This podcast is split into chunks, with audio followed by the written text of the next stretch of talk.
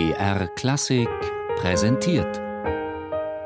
Starke Stücke, Meisterwerke der Musik. Immer samstags um 17 Uhr auf BR Klassik.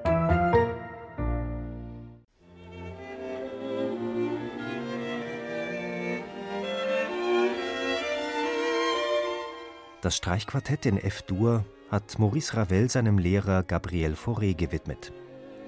Im Widmungstext urteilt der junge Komponist selbst über sein Stück und schreibt, es zeige den Willen nach musikalischer Konstruktion, die, obwohl nur unvollkommen verwirklicht, dennoch viel deutlicher als in meinen früheren Kompositionen in Erscheinung tritt.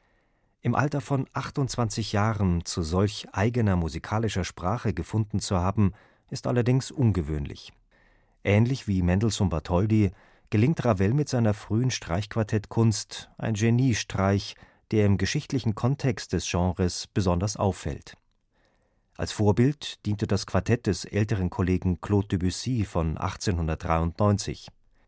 Eine große Rolle spielen die Klangfarben, erläutert Annette Reisinger, zweite Violinistin des Minguett-Quartetts.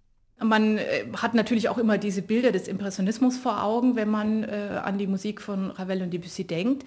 Aber ich erinnere mich an einen sehr schönen und guten Unterricht bei Herrn Kakuska vom Alban Berg Quartett vor vielen Jahren, der uns ausdrücklich gesagt hat, und das stimmt wirklich, dass man Ravel wie Mozart angehen muss, damit die Farben wirklich leuchten.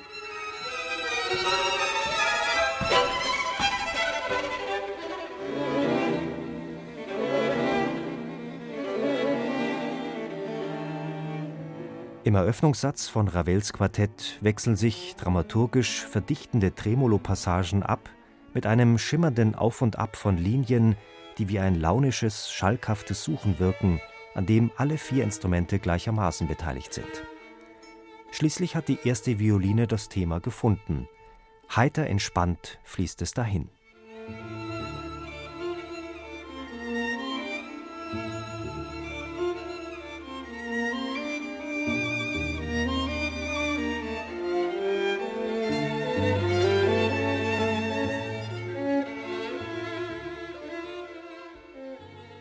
Es ist oft so, dass die Leute denken, es könnte alles so ein bisschen verschwimmen und dann käme diese Leuchtkraft zustande. Das Gegenteil ist der Fall. Man muss die Phrasierungen ganz genau machen. Also auch Ravel hat Bindebögen geschrieben, genaue Artikulationen. Dann gibt es teilweise sogar so Striche, die sehen aus wie im Pointillismus in den Bildern, äh, so, so feine Pinselzüge. Und deswegen würde ich sagen, interpretatorisch bzw. handwerklich ist es sehr nah an Haydn und Mozart dran, damit diese Strahlkraft zustande kommt. Spätestens im zweiten Satz macht sich Ravels Bruch gegenüber der Tradition deutlich bemerkbar. Statt eines zu erwartenden langsamen Satzes, der erst an dritter Stelle kommt, rückt das Scherzo von seinem Stammplatz nach vorne an die zweite Stelle.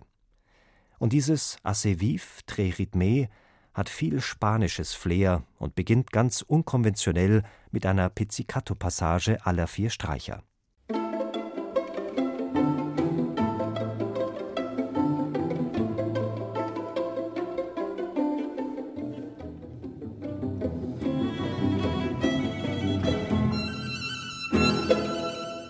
Es hat auch jeder Satz, wenn man mal genau schaut, einen Aufbau zur Mitte hin, wo es dann fast, ich fühle fast ein bisschen was Bestialisches manchmal. Also es gibt ja so aus der Zeit auch so Romane, die dann so heißen wie von Solar, zum Beispiel die Bestie im Menschen oder sowas. Sowas spüre ich da so ein bisschen, dass da auch das Tier in einem so ein bisschen raus muss, um dann wieder ganz in der Stille zu schließen, diese Momente, wo es ganz ins Extrem geht, entweder total nach, ich nenne es jetzt mal nach oben oder nach unten.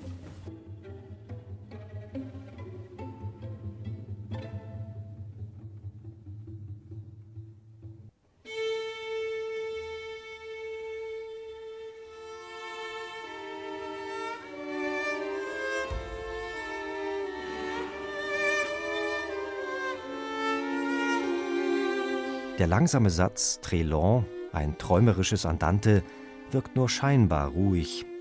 Tatsächlich ist in ihm eine stetige Unruhe. Ganze zehnmal wechselt der Takt zwischen Vierviertel- und Dreivierteltakt, einmal sogar in den Fünfvierteltakt. Tempowechsel, Taktwechsel, das ist auf jeden Fall speziell bei diesem Stück ein sehr langer Weg. Das ist jetzt genauso schwer darüber zu sprechen, wie in der Probe zu diskutieren, weil das wirklich Sachen sind, die man nur fühlen kann gemeinsam und dann auch wirklich im Konzertleben ausprobieren muss. Weil das sind Dinge, die können in der Probe gut funktionieren, die kann man auch diskutieren irgendwann, aber letztendlich, wie weit man runtergehen kann, wie weit man ausbrechen kann, das kann man wirklich nur auf der Bühne ausprobieren, um dann das Ganze auch wirklich darzustellen.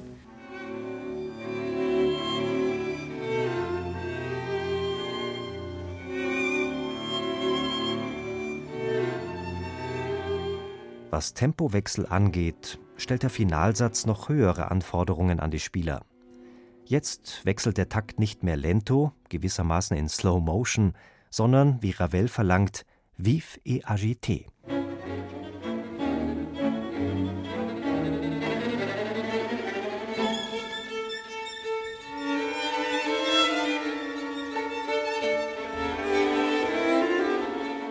Was die musikalischen und technischen Voraussetzungen angeht, fordere Ravel zweierlei, resümiert Geigerin Annette Reisinger.